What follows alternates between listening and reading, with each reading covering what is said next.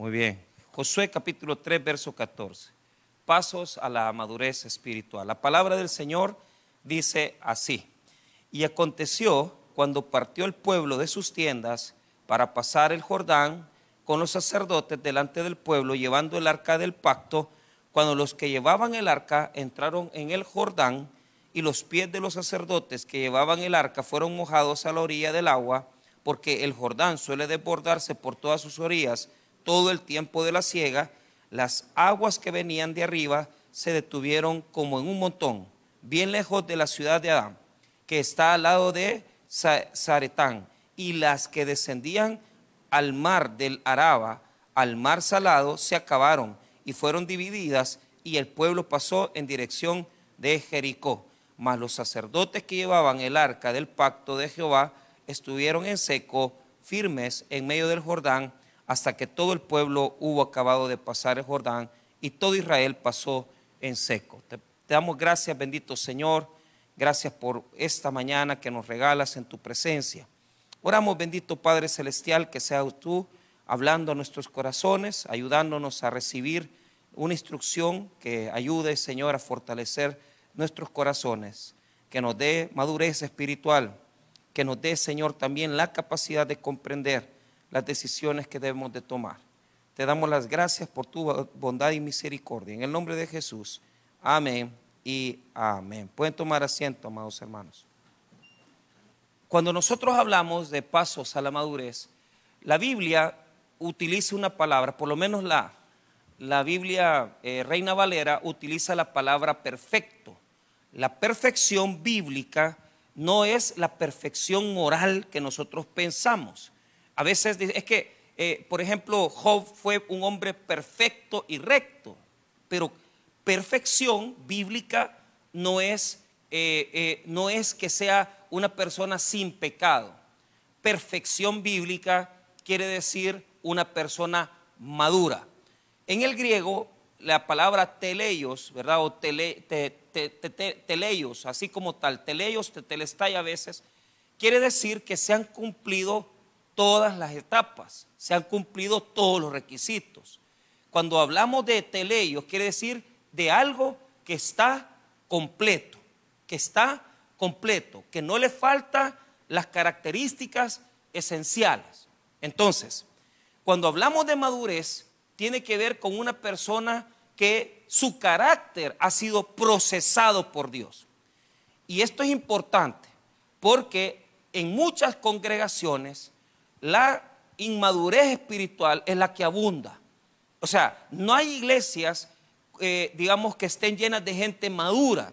Es al contrario. La inmadurez se deja ver por varias situaciones. Por el hecho de que hay personas que se, eh, no, no, suelen pegarse a raíz. Eh, por ejemplo, vienen un tiempo después, este, ya no se congregaron, se quedaron sin venir a la iglesia y perseveraron un ratito, pero se apartaron. Personas que se meten a los ministerios y retroceden, es decir, se involucran, les gusta. Yo estaba hablando con los pastores, les preguntaba cuántas personas del primer grupo de laicos dejaron de estudiar. Y ya me, me dijeron, mire pastor, fueron bien poquitos, se fueron como tres, un poquito de, de gente, no mucha. Entonces, e, esa gente e, es la que siempre, ¿verdad?, está en un proceso de madurez. Otro ejemplo, la iglesia que tenemos aquí es una iglesia que tiene diferentes estados de madurez. ¿Por qué? Porque aquella persona que se expone a la palabra, es decir, que escucha varias veces palabra y predicación, eh, este, tiene más posibilidades de madurar. Ojo, no quiero decir que es que usted venga más al culto y usted va a madurar más rápido. No es así, sino que tiene mayores posibilidades, porque hay personas que pueden estar en varios cultos y no maduran nada. Es decir, no crecen, no cambian sus vidas, como que la palabra no está haciendo cambios en, sus, en sus, vidas. Ahora, eh, lo que sucede es que a los grupos de la mañana se les predica una forma, a los grupos de la tarde otra, y en la semana se predica algunas cosas que son más de enseñanza teológica. Entonces, la gente va madurando dependiendo su, eh, su fidelidad, en el sentido de, yo quiero, ah, yo quiero crecer. Aquellas personas que dicen, yo quiero crecer, por ahí vamos, por, por ahí vamos creciendo, por ahí vamos en el camino de la madurez. A las personas que no les interesa crecer, son aquellas que, no, mire, pastor, yo la verdad no, no quiero más, o sea, yo estoy bien como estoy y se respeta. Yo no digo que eso es malo. Lo que yo digo es que se necesita madurar, necesitamos madurar, necesitamos llegar a, la estatura del varón perfecto que es Jesucristo. La Biblia nos hace un llamado a madurar, la Biblia nos hace un llamado a crecer y nos llama la atención cuando nos quedamos de leche, ¿verdad? Eh, ¿Cómo se llama aquella persona inmadura en la Biblia? Son cristianos de leche. ¿Por qué? Porque la madurez se identifica con la capacidad que usted tiene de comer carne espiritual. Es decir, hay verdades bíblicas que usted no las entiende porque son carne. Y hay gente que solo hay que hablarle de leche porque no son capaces todavía de discernir las cosas más maduras de la fe. Por ejemplo, hay personas que se ofenden cuando se, les, se les exige, se les dice, mire, es que haga compromisos con Dios. Entonces la gente dice, no, es que yo sí estoy bien. Eh, pues sí, o sea, pero la pregunta es, ¿sos capaz de madurar la carne, de, poder procesar la carne? ¿Sos, sos capaz de, venir y recibir la verdad de Dios y, y, y atenderla en tu vida? ¿O todavía hay que estarte diciendo, no, mire hermanito, es que fíjese que las cosas no son así y usted tiene que ir poquito a poco? No, hombre, hay que madurar, hay que crecer. Entonces, los pasos a la madurez espiritual tienen que ver con varios puntos importantes. En primer lugar, el capítulo 3 de Josué nos habla de una etapa de madurez. Ellos vienen del desierto han pasado 40 años dándole vuelta al desierto y ahora van a pasar a la tierra prometida. Entonces, esto es importante. ¿Por qué? Porque en la Biblia, en el, libro de Éxodo, se da el paso de el mar rojo. Dios va a partir el mar. Pero en el libro de Josué se da el paso del Jordán. Diga conmigo el Jordán. El Jordán es un río. Dice el versículo que en esta época del año se desborda porque hay mucha lluvia. Entonces, fíjese bien, el mar rojo representa el, el, el nuevo nacimiento. El mar rojo representa salir de la esclavitud. Aquellos que venimos de Egipto, Egipto representa el mundo, Egipto representa mi antigua vida, ¿sí? Y el mar rojo que abrió Moisés representa el nacimiento de un pueblo. Amén, hermanos. Ok, pero ¿qué representa el Jordán? O sea, ya salimos de, del mar rojo, ya vamos al desierto y ahora tenemos que pasar a la tierra prometida. Pero, pero ¿cómo pasamos a la tierra prometida? A través del Jordán. El Jordán en la Biblia representa madurez espiritual. Primero naces, Primero naces, te desarrollas y luego cuando estás capacitado pasas a la tierra prometida a través del Jordán. Entonces, el mar rojo representa nacimiento, nuevo nacimiento. ¿Y qué representa el Jordán? Representa la muerte a nosotros mismos. ¿Por qué? Porque usted puede estar en la iglesia, usted aceptó a Cristo y lo tiene en su corazón. Pero puede ser que usted nunca, fíjese bien lo que le voy a decir, usted nunca ha luchado para poder hacer que el espíritu pueda superar la carne. Por eso es que hay un montón de gente carnal en la iglesia. ¿Qué significa eso? Significa que no entienden las cosas espirituales. Entonces el Jordán representa esa etapa en tu vida cuando tú ya estás preparado. Diga conmigo, estar preparado. ¿Para qué? Para las bendiciones que Dios va a traer a tu vida. ¿Ah? Entonces, la tierra prometida es la tierra de fruto. La tierra prometida son las promesas de Dios. La tierra prometida es lo que Dios tiene preparado. Pero la pregunta es, ¿qué hay en medio del Mar Rojo y el Jordán? desierto. Desierto. Entonces, la Biblia nos confronta en esta mañana y nos dice el Señor en esta mañana, ¿en dónde estás tú? ¿Estás naciendo? ¿Estás recién nacido como de leche? ¿Estás en el desierto? ¿O estás preparado para las promesas que Dios tiene para tu vida? Le hago esa pregunta a usted en esta mañana. Todos aquí, pregúntense, ¿en qué etapa están? ¿Recién nacidos? ¿Estamos en el proceso de crecimiento? ¿O somos ya, estamos preparados para recibir la siguiente temporada? Esa es la pregunta que yo les quiero hacer. ¿Por qué? Porque en el desierto uno puede vagar muchos años. ¿Sabe, hermano, que el Jordán representa primero las barreras? Día conmigo, barreras. ¿Sabe por qué? Había agua, mucha agua. Entonces ellos querían llegar a la tierra, pero no podían pasar el mar, el, río. No lo podían pasar. ¿Cuántas cosas? Es decir, ¿cuántas barreras hay en tu vida? Barreras espirituales, barreras físicas. Las mayores barreras que hay en el hombre y en la mujer son barreras eh, que la gente no le cree a Dios. La gente no confía en lo que Dios va a hacer en su vida. Entonces, el Jordán es una barrera que te separa entre la vida nueva que Dios quiere darte, la vida espiritual que Dios quiere darte y la vida antigua. Porque vuelvo a repetir, el nacer, el nacer no quiere decir que vas a dejar todo el mundo, el mundo lo, andamos dentro, el, el mundo está en la carne, el mundo está en nuestras debilidades, el mundo está en nuestros pecados. Y, podemos pasar en la iglesia 40 años dando vuelta a lo mismo, sin pasar a las promesas de Dios. Sin pasar a las promesas de Dios. Fíjese que, eh, un ejemplo, yo eh, fui a predicar hace ya un tiempo. había una hermana en la iglesia que se metió a servir y las hermanitas de la iglesia me decían, pastor, no la deje, era una profesora, no la deje, mire ella, eh, porque la señora siempre se vestía bien eh, provocativa.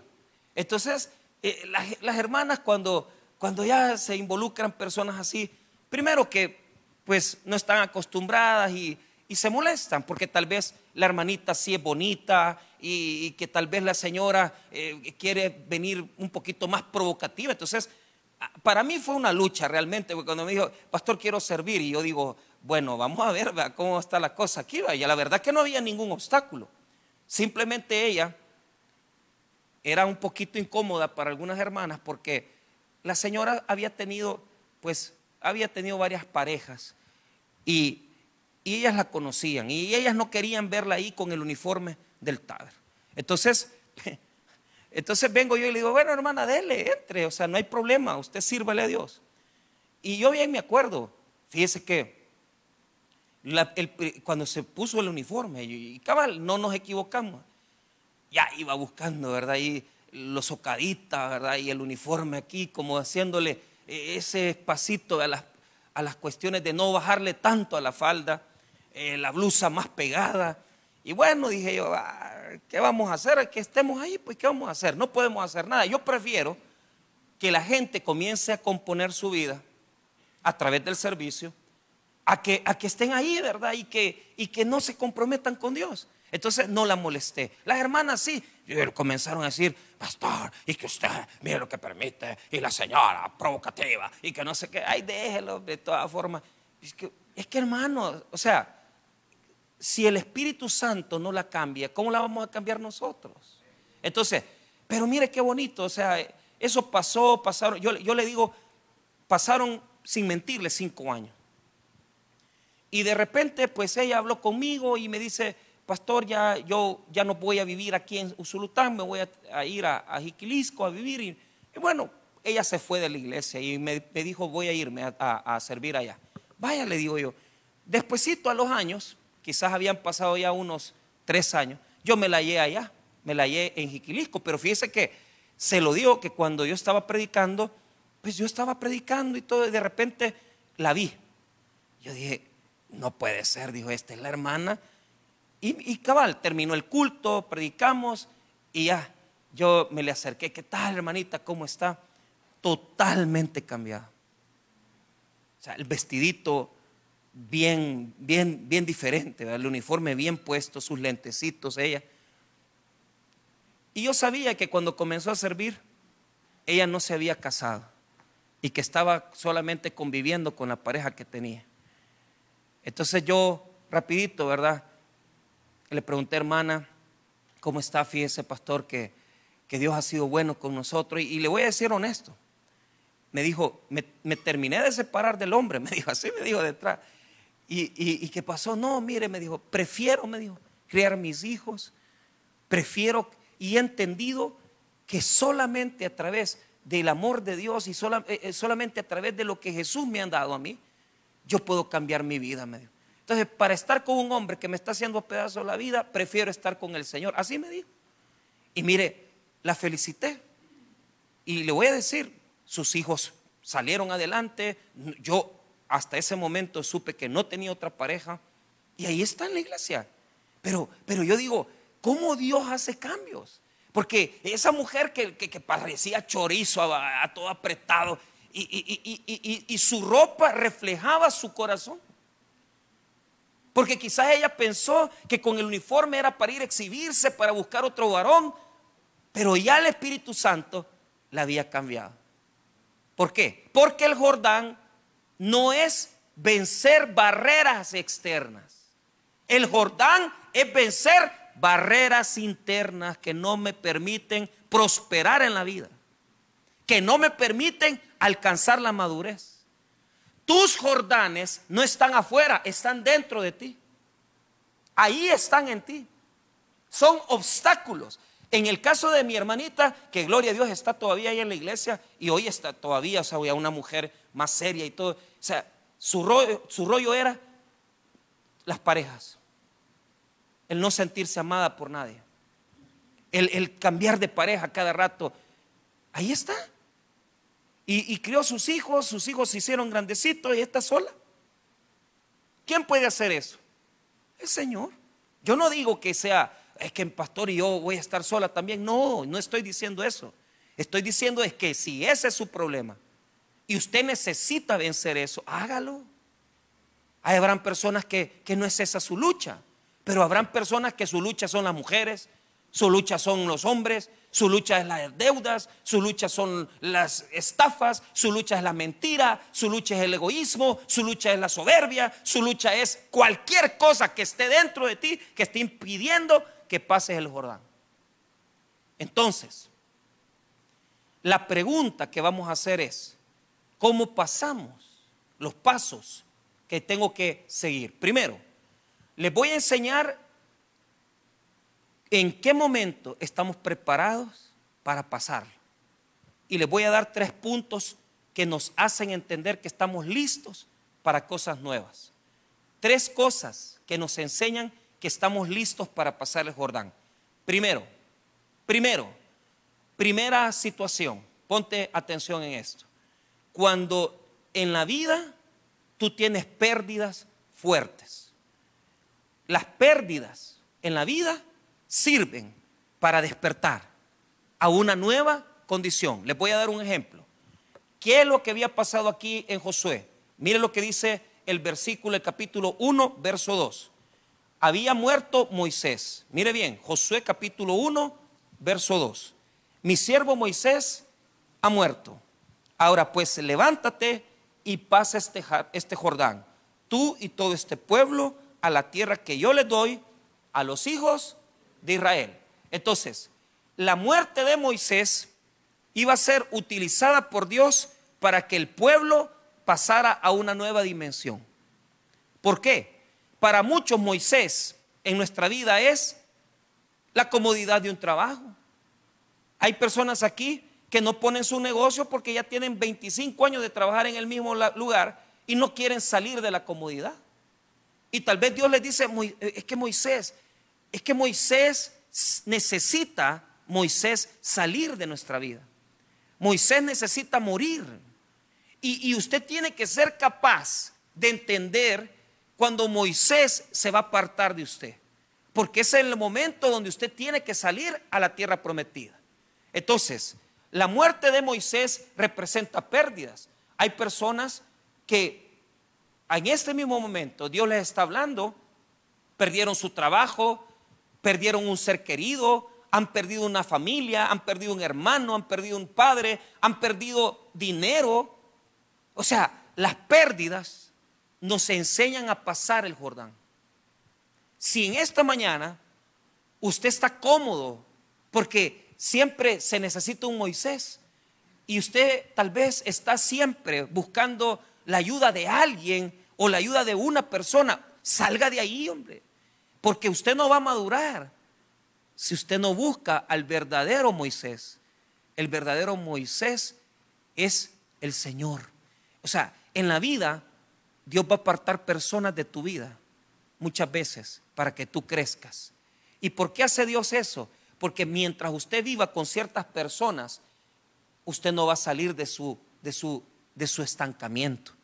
Mire, el primer consejo que se le da a los alcohólicos y, los, y, las personas que están luchando con su homosexualismo, los que quieren salir, diga conmigo cambio de ambiente. ¿Por qué? Fíjese que donde yo estudié en el colegio en Santa Tecla, el, hermano Javier Villasur decía, cambio de ambiente para este cipote, decía, cambio de ambiente, pero el cambio de ambiente era la expulsión, o sea, lo expulsaban a uno, hasta ya no le dan matrícula el otro año. Y uno vivía asustado que el hermano Javier Villasur le dijera cambio de ambiente, porque ya sabía que no te iban a dar matrícula. Bueno, a mí me lo dieron, me dieron cambio de ambiente, pero hasta, hasta primer año de bachillerato. Pasé desde primer grado hasta primer año de bachillerato. El cambio de ambiente es un cambio de amigos. Porque mientras usted anda con la misma marita, usted no va a hacer nada. ¿Por qué a los alcohólicos les dice apartate? Porque si vos andás con los mismos borrachos, usted no va a prosperar. Usted siempre va a estar buscando la bebida, siempre va a estar buscando esto. Y el alcoholismo y el homosexualismo es, se parecen eso. Hay influencias. Entonces, cuando usted tiene solo, solo sus amigos homosexuales, usted va a andar en eso. Va a andar en eso. Si usted, su problema es las mujeres y usted se mete con varones y siempre mujeriegos y mira que yo con aquella aquí y allá y usted la plática esa, usted nunca va a salir de esa etapa del desierto. Usted va a seguir viviendo ahí. Y no va a salir. Porque se necesita gente que salga de eso. Mire, ¿qué le dijo Dios a Abraham? Sal de tu tierra y de tu parentela. ¿Por qué? A veces hay parientes que nos estancan la vida. A eso nosotros le llamamos anatemas. Los anatemas son las personas que en lugar de darnos bendición, nos roban la bendición. Viven viven enquistados en nosotros, viven enquistados en nuestra vida, pero nos chupan la bendición y en lugar de darnos, nos roban. Y yo quiero que hacerle esa pregunta. ¿Qué personas en su vida le están robando las bendiciones? ¿Qué personas en su vida? Puede ser una pareja, puede ser una relación. Mire, hay, hay, hay gente que están conviviendo con hombres casados. Mientras usted esté con ese hombre, usted no va a prosperar. Usted tiene que salir de ahí. Entonces, eh, hermanos, hay que, Moisés tiene que morir, hombre. Dejemos de estar aferrados a Moisés y, suelte, suelte lo que Dios le está queriendo quitar, suéltelo.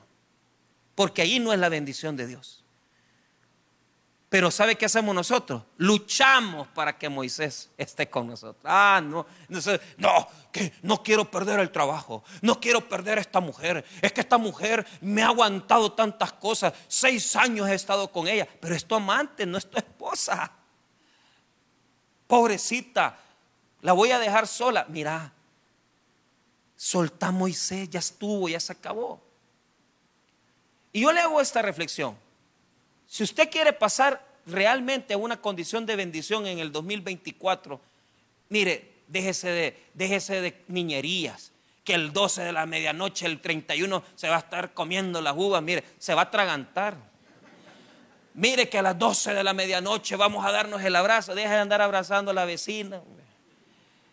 Deje de andar abrazando al vecino. Eso no es bueno. ¿Sabe qué tiene que hacer a, las 12 de la noche el 31 de diciembre? ¿Sabe qué tiene que hacer? Lo primero que tiene que hacer es dar gracias a Dios por todo lo que le ha dado. Y segundo, haga propósito, hombre. propósitos reales y no esté esperando el 31, hágalo ya, antes que se acabe el año. Es que la gente dice, ay, un cambio de año, un cambio de temporada. El cambio de temporada no lo da los años, no lo da el 31 de diciembre. El cambio de temporada lo da Jesucristo. Nuestro acercamiento a Él cambia todo el escenario. Nuestro alejamiento de Él nos aparta de las bendiciones de Dios. No es el 31 de diciembre, no es el 24 de diciembre, es Jesucristo el que va a hacer la diferencia. Pero de verdad, un propósito. ¿Qué voy a hacer? Me voy a alejar de esta gente.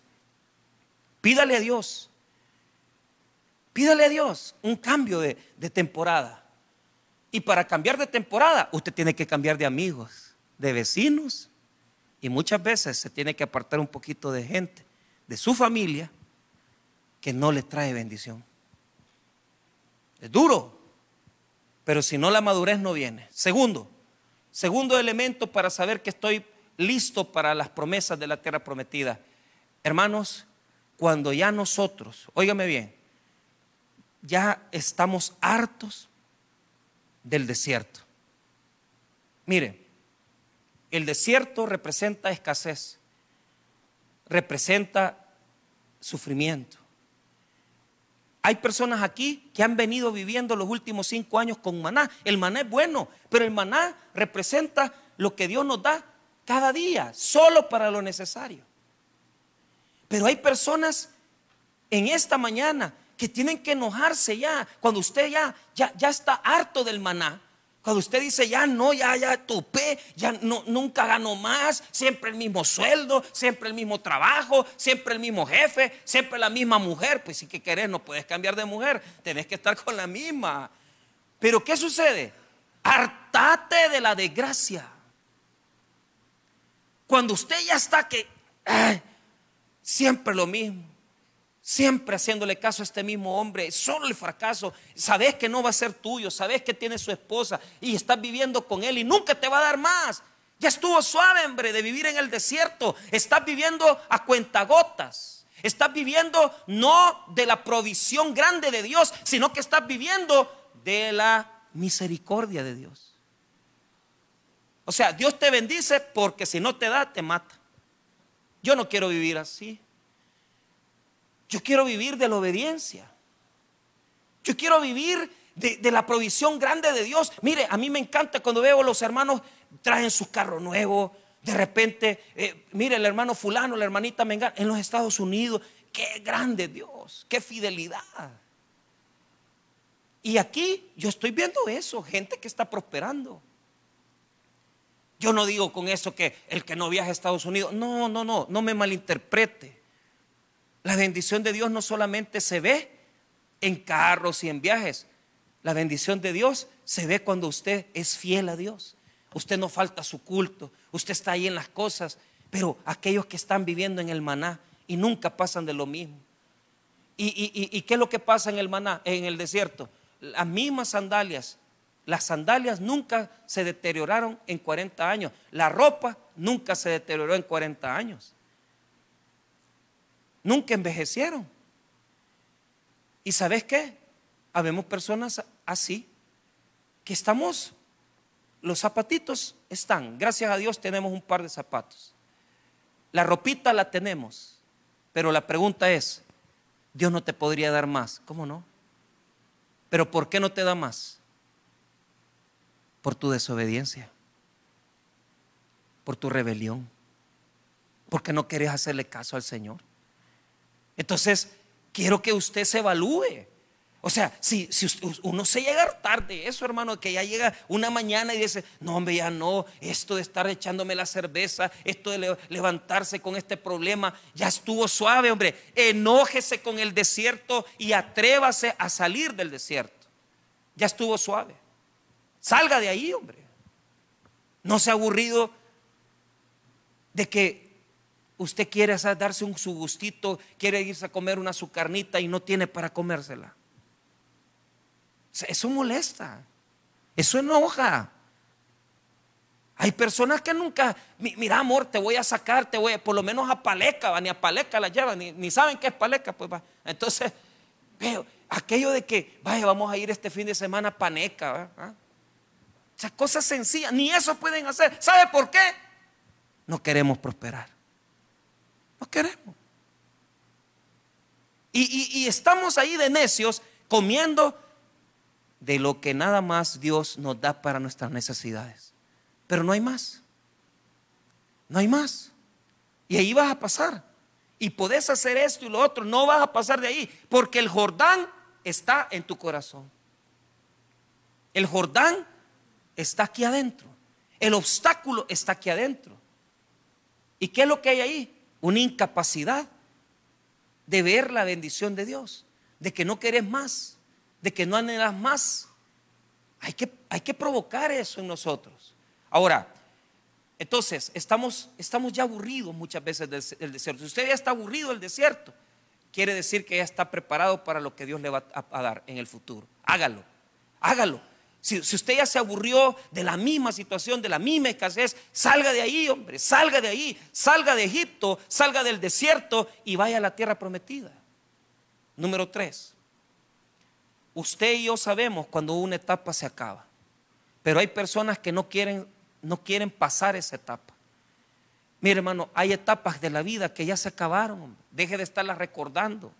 Es que cuando yo tenía, es que cuando yo era, ya estuvo, hombre, ya estuvo suave. Usted ya no es un niño de 20 años. Usted ya es un hombre de 48 años que necesita trabajar, sacar adelante sus hijos, pero si ya pasó esa etapa, sáquela de ahí y salga adelante. Pero hay personas que reviven el tiempo pasado. Te acordás en los 80 y hasta se ponen los zapatos de los 80 y se ponen la corbata de los 80. Por Dios, hermano, bote esa basura. Hágalo nuevo. Hay que, hay que recordar, hay que tener cosas. Pero hay gente que dice, ¿te acordamos cómo éramos de felices? O sea que sos incapaz de ser feliz hoy. Pasa la etapa, pase la página. Deje atrás la etapa del desierto y vaya a la tierra prometida. Dios tiene más cosas para usted. Pero usted está estancado. Hay personas que se estancan en la edad, ya tienen 49 años y, y con pantalones pegados, skinny, ahí todos es, slim fit. Si usted tiene una gran panza, maestro, mire cómo se le ve de feo el pantalón pegado, hombre. No, hombre, está bueno los hipotes, pues, pero como yo, así. pues, sí, yo no digo hay que verse bonito, hay que verse bien. Pero hay señores de 50 que andan pescando cipotas de 24. No, hombre, no, hombre, ubiquémonos. No, no es así. No es, no es ahí, hombre, no es así. Ya pasó usted esa etapa. Deje vivir a la gente. Deje vivir. Tenemos eso, pero tenemos que salir de ahí. Ay, pastores, que mire, hermano, no le estoy diciendo, pues. Usted puede pasar así hasta los 54 años y creyéndose chaborruco, lo que sea, chugar daddy, chugar mami, no sé qué, pero, pero ya estuvo. Fíjese que hay personas que yo conozco, mira, y hoy con quién estás, y así, ¿no? Es que fíjate que estoy con una relación, una señora de 23 años mayor que él, pero con dinerito. Y hay, jóvenes que están en ese estancamiento, esperando quien los mantenga. Yo no quiero vivir así. Yo quiero pasar el Jordán y apoderarme de las promesas de Dios. Entonces, ¿cuál es la diferencia, pastor, entre vivir en la etapa del desierto y vivir en la etapa de Egipto con la tierra prometida. Vea, vamos a sacar solamente tres cositas bonitas de aquí. Primero, primero, lo primero que hay que hacer para entrar a la tierra prometida es la obediencia. Diga conmigo, la obediencia. Mire, Dios le da órdenes a Josué en el capítulo 3. Ponga atención en esto. No se puede pasar a la tierra prometida sin obediencia. Primero es obedecer a Dios. Vea lo que dice el versículo 7. Mire lo que dice. Entonces Jehová dijo a Josué, Josué 3, versículo 7. Entonces Jehová dijo a Josué, desde este día comenzaré a engrandecerte delante de los ojos de todo Israel para que entiendan que como estuve con Moisés, así estaré contigo. Tú pues mandarás a los sacerdotes que lleven el arca del pacto diciendo, cuando hayáis entrado hasta el borde del agua del Jordán, pararéis en el Jordán. ¿Qué es lo que está haciendo Josué? Escuchando las órdenes de quién? De Dios. Ponga atención. ¿Cuál es la diferencia entre el desierto y la tierra prometida? Primero, la obediencia. Escuchar las instrucciones que Dios me da. Yo quiero oír lo que Dios tiene para mi vida. Yo quiero oír lo que Dios tiene para mí. Pero mire las instrucciones que le está dando. Vas a mandar a los sacerdotes para que se pongan frente al Jordán y van a llevar el arca del pacto. ¿Qué es el arca del pacto? El arca del pacto, hermano, es una caja que representaba nada más y nada menos la presencia de Dios, la caja de oro. Pero, pero, pero, Señor, mire bien, ponga atención. Usted le anda buscando soluciones humanas a las cosas espirituales. Es que, pastor, mañana voy a ir a buscar el abogado para divorciarme de esta vieja que ya no la aguanto, que no sé qué. Papito, mire, ponga atención, oiga la voz de Dios. ¿Cómo vas a partir el Jordán? Con soluciones espirituales, obedeciendo lo que Él te está diciendo. ¿Por qué? Porque ese es el problema. Ellos no iban a hacer un puente para pasar el Jordán, sino que Dios nos está mostrando que Dios va a dar soluciones espirituales a problemas espirituales. Seamos honestos, su problema económico no es un problema económico. Usted, usted tiene un problema espiritual. ¿Y cuál es su problema espiritual? Que usted quiere, ocupar el pisto para mantener dos mujeres, tres mujeres. ¿Y cómo te va a alcanzar vos? Obedezca la voz de Dios. Obedezca lo que Dios le está diciendo. No se quede atrás. Pero ¿qué es lo que sucede? Si usted no está dispuesto a obedecer, usted no va a pasar nunca. El Jordán no se va a pasar si usted no obedece. ¿Y qué es lo que va primero? El arca. Y esto es bien importante. ¿Por qué? Mire bien. Si no hay obediencia, no hay bendición. Hay personas aquí que lo único que Dios les está pidiendo lo único, poquito.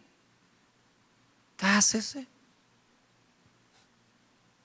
Pero nosotros peleamos. Que mire que yo a ella la conocí y que yo aquí, que no sé qué, y que estoy ordenando mi vida. Cásese. Obediencia pequeña.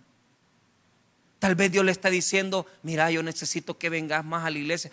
Obedézcale a Dios, hombre. Obedézcale. Usted quiere pasar de la, del desierto a la bendición, primero obedezca. Esa es la puerta de entrada. El Jordán es la obediencia. Para partir el Jordán tengo que obedecer. No voy a partir el problema si yo no obedezco. Pastor, mire que yo quiero ir a Estados Unidos. Obedezca entonces. Aquí yo tengo una hermana que ahí pasaba, mire pastor, que voy a mandar a mis hijos a Estados Unidos y que no sé qué. Y, gran problema, porque los hijos se metieron en grandes dificultades. ¿Y cómo fue Dios llevando la vida? Fíjese que a la chica, a la hija de ella, se la maltrataron toda, un su, un su hombre ahí malo con el que se metió. Y mala vida, y la golpeaba, la humillaba. Pero ella deseaba que sus hijos estuvieran allá, decía, no, yo quiero que mis hijos... Y ella quería pagar el, el coyote para que se la llevara y todo. Y fíjese cómo es Dios, que Dios le puso una, persona muy cercana le dijo, mire hermanita, fíjese que aquí hay una asociación, que esto, esto, y fueron a buscarla y pidieron ayuda. Y mire cómo es Dios de bueno, ya tiene de estar en Estados Unidos, ya tiene 10 meses. Se la llevó, se fue ella, se fue el hijo de ella, el hijo de la muchacha, y ahora ella está a punto ya de comenzar sus trámites para irse a Estados Unidos con la, con hija. Lo que, lo que pasa es que nosotros queremos, queremos decir nuestra propia forma de hacer las cosas. Usted va a construir un puente, va a decir, así voy a pasar el Jordán. El Jordán no lo vas a pasar como vos decís, lo vas a pasar como Dios dice. ¿Ya? Y en el caso de mi hermanita, ¿qué le pedía a Dios? Sencillo. Se comenzaron a acercar, comenzaron a servir y de repente salió la puerta y mire, se fueron, bien bendecidas están. Y usted diciendo, ay, a ver cuando ir a Estados Unidos, ay, a ver cuando me dan la visa, vaya hombre, vaya a pedirla, pero obedezca. El puente no lo va a hacer usted, lo va a hacer Dios, porque Él sabe cómo lo va a pasar a la tierra prometida. Haga caso, haga caso. ¿Cuál fue la orden que le dio? Lleven el arca y que los sacerdotes estén frente al Jordán, solo metan los pies, solo mojense los tobillos para pasar el Jordán. Diga conmigo, mojarse los tobillos. En el versículo 14 en adelante está ya el momento del milagro. ¿Qué hicieron los sacerdotes? Obedecieron primero. Segundo, tenemos que mojarnos los pies. ¿Qué significa mojarse los pies? Pone atención. En el desierto usted espera todo que del cielo, que Dios le mande del cielo, que le caiga todo. Cuando llegamos a la tierra prometida, ya no, hermanos. Usted tiene que mojarse los pies. ¿Y qué significa mojarse los pies? Trabaje, haga las cosas. No solamente es obedecer, tiene que hacer algo para que se abra el mar, para que se abra el río. Y mire, hay personas que en lo que están fallando están orando bien, están en comunión con Dios, pero simple y sencillamente no están haciendo nada para que Dios los bendiga. Mójese los pies, mójese los pies. Pastor, ¿y qué significa eso? Mire, usted quiere agarrar en serio a Dios, agarre en serio las cosas espirituales, hombre. Agarre en serio las cosas espirituales. Mire, hermano, póngame atención. Usted quiere que el Jordán se abra. Usted quiere que la esposa se restaure el matrimonio. Usted quiere que la enfermedad salga de su vida. Usted quiere prosperar en su negocio. Usted quiere prosperar en su trabajo. Oiga bien lo que va a hacer. Mójese los pies por Cristo. Vaya y tome espiritualmente las órdenes que Dios le da. Pero ¿qué sucede? Mire, solo en esta semana anduvimos repartiendo dos mil nuevos testamentos en los hospitales, en la alcaldía, en el Fosalud. estamos peleando en la dirección del hospital porque nos limitan. Dos veces por mes nos quieren dejar entrar para ir a orar por los enfermos. Por Dios, hermano, ¿y qué tenemos que ver nosotros con los pleitos que tiene la gente con la política? Si nuestra lucha es espiritual y queremos entrar a orar por los enfermos y no nos dejan, y vamos a Fosalud y ve que ni vigilante bien. Y entramos y ahí comenzamos a predicar y a llevar los pies. Le hago una pregunta, ¿por qué no se moja los pies? ¿Por qué no va usted? ¿Por qué no va a orar por un enfermo? Mire, ahí está el albergue, ahí están los niños. Mójese los pies, hermanos. Escuche, si usted no toma en serio las cosas espirituales, el mar, el río nunca se va a abrir. Pero la gente quiere que le caiga la bendición como, ay, mándame el maná. Ay, la piedra que sale de donde fluye el agua. Eso es en el desierto, que en la boca le tienen que dar a uno las cosas. Cuando una persona madura, uno busca la bendición. Usted búsquela. Espérela, porque cuando las cosas son de Dios, Él solo le va a dar la promesa cuando sea necesario. Pero ¿qué tiene que hacer usted? Búsquela. Búsquela todos los días. Levántese. Cuatro de la mañana vaya para San Salvador. Busque la bendición. Pero antes de ir a San Salvador, siéntese, ore, inclínese, arrodíllese, ore. Agarre en serio las cosas espirituales. No esté agarrando. ¿Por qué? Imagínense ellos hubieran dicho, ah, ¿Y cómo vamos a ir si mira el río está desbordando y nosotros mojándonos los pies? ¿Y qué va a hacer Dios ahí? Es que no es lo que vos digas, es lo que Dios dice. Y si Dios te está ordenando que te mojes los pies, metelos en el río porque Dios te va a bendecir. Y si eso implica agarrar trataditos o irse con los hermanos a evangelizar después del culto de las 10, vaya. Y si eso implica ir el miércoles a ganar almas, vaya. Y si eso implica el jueves ir a ganar almas, vaya. Tome en serio las cosas de Dios. Deje de estar jugando con las cosas de Dios. Mójese los pies. Colabore, ayude. Haga algo. ¿Por qué? Porque las cosas son espirituales, hermanos. Las cosas son espirituales. Y yo admiro los que se están mojando los pies. Pero Dios no va a abrir el río si no te mojas los pies. Mojate los pies trabaja por el Evangelio. Dice la palabra de Dios, hermosos son los pies de los que anuncian la paz, las buenas nuevas de Jesús.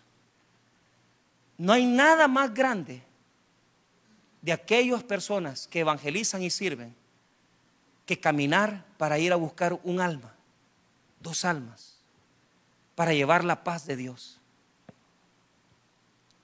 Comunidades, el martes, el sábado, usted puede ir, laicos, cuarenta y pico gente estudiando. Y la pregunta es, ¿usted se está mojando los pies o usted nada más está ahí frente al río y, ay, no sé si voy a ir? Ay, no sé si me voy a mojar los pies. Ay, no sé si Dios. ¿Y, será que Dios va a abrir? Es que vos caminá, men, caminá y poné los pies en el agua. Y vamos a ver qué es lo que Dios va a hacer. ¿Qué sucedió?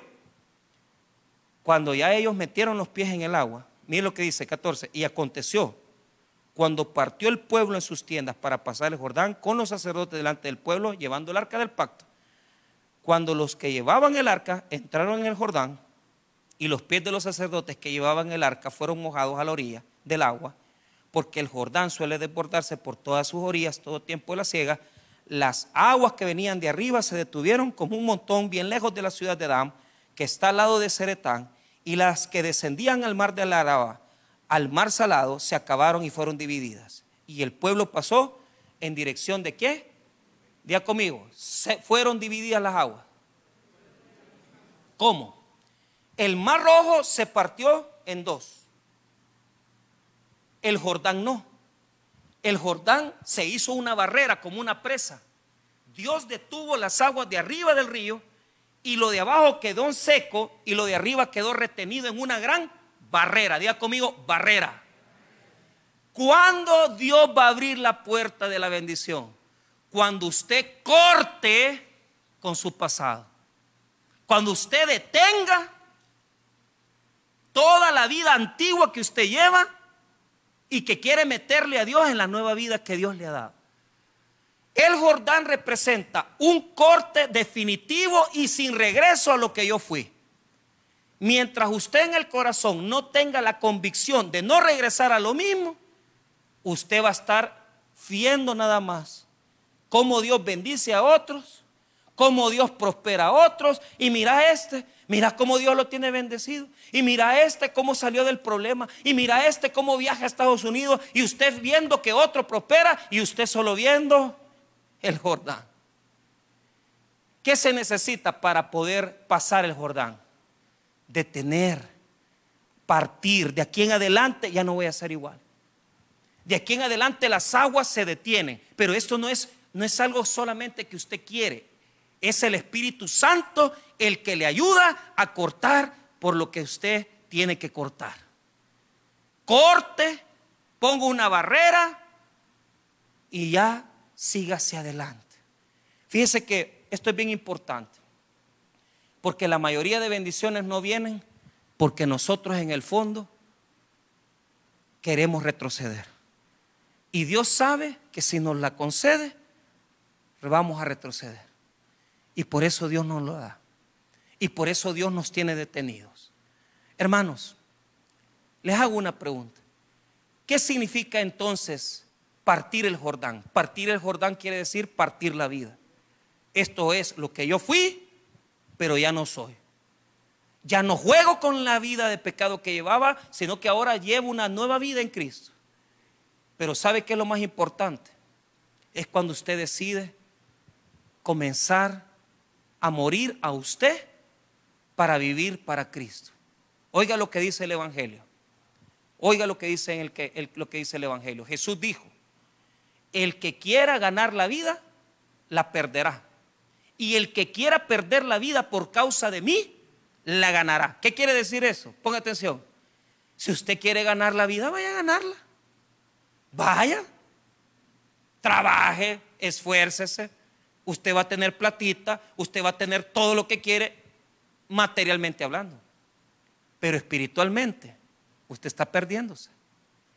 Pero cuando usted dice, voy a dar mi vida, voy a sacrificar, voy a poner mi vida al servicio de Dios.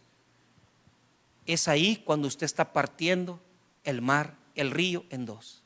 Porque ya no es lo que usted quiere, sino que lo que Dios quiere. Yo quería tener una oficina, ser un gran abogado.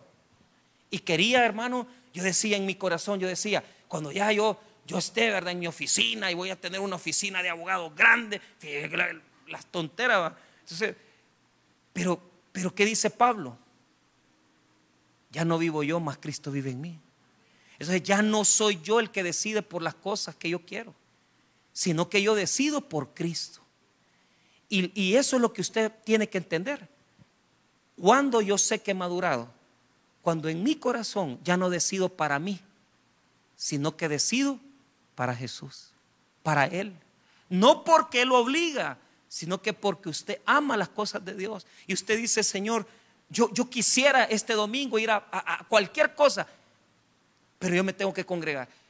Es que Tal vez yo no puedo venir el domingo, vengo el miércoles. Es que no importa el día. Lo que Dios quiere es que usted parte el corazón, porque ya su corazón no le pertenece a las cosas de antes, sino que su corazón están definidas en las cosas de Cristo. El Jordán entonces es definir mi corazón, mis deseos, mis propósitos en las cosas de Dios. Y dejar de jugar, de estar con un pie afuera y un pie adentro. Tenemos que definir nuestro camino en Jesús. Porque el que parte el Jordán comienza una nueva vida y llega a la tierra prometida. Pero mientras usted diga, no, es que mira, yo la verdad que las cosas de Dios bonitas, pero ya en serio, no. Entonces usted no está haciendo nada. Usted va a pasar viendo el Jordán y usted va a pasar 20 años en el Evangelio sin crecer, sin madurar y sin llegar donde Dios lo quiere. Una persona que servía en las cosas de Dios bastante, tomó la mala decisión de quitarse la vida hace un par de meses, unos dos meses. Y yo lo admiré mucho a él. Porque él anduvo en los años, quizás como en los años 2005, andaba en el evangelismo, andaba predicando, andaba aquí. Y fíjese, hermano, que, que fue un ejemplo para nosotros, porque es un gran servidor de Dios. Y de repente su vida se estancó. No se pudo casar, embarazó una muchacha, otra muchacha, pero ya perdió el brillo de repente encontró un trabajo en el sector público, ganando su salarito y ahí pasaba ahí tranquilo, pasó como 15 años trabajando ahí. Pero nunca pasó de lo mismo. La cosa es que hace poco alguien me dijo, mira fulano, yo lo vi antes de morir. ¿Y a dónde? Es que fíjate que él había agarrado la costumbre de, de drogarse, de tomar. Y uno dice, Qué, duro, que aquella persona que, que, Dios la levantó para ser, para ser quien, quien fuera un líder, se convirtió lamentablemente en una persona que no quiso sacrificarse. Porque el problema de él fueron dos cosas. El sexo, eso lo perdió. Y la segunda, las drogas. Pero ¿qué hay en el fondo? nunca se definió con Dios. Nunca amó tanto a Jesús como para dejar sus males. ¿Y qué pasó? Se ahogó en el Jordán. Y no pasó el Jordán, sino que el Jordán se lo tragó a él. Porque el Jordán tiene el poder de ahogar tus sueños. El Jordán tiene el poder de ahogarte tus propósitos. El Jordán tiene el poder de retrocederte y llevarte al fracaso siempre que tú quieras. Porque no decides definirte con Dios. Si usted entiende que es esto, porque usted lo va a entender, el Jordán tiene la fuerza como para ahogarte. No permitas que el Jordán te ahogue. Crúzalo definiéndote con Cristo. Y dile al Señor, Señor, en este día yo quiero vivir en la obediencia. Quiero mojarme los pies, pero también, Señor, sobre todas las cosas, estoy dispuesto a cortar mi vida pasada y comenzar una nueva vida en Cristo Jesús. Si usted quiere eso para el año 2024, no necesita llegar al 31 de diciembre. Su día es hoy. Ponga a Cristo por encima de todas las cosas y Dios hará grandes maravillas en su vida. Vamos a orar, hermanos.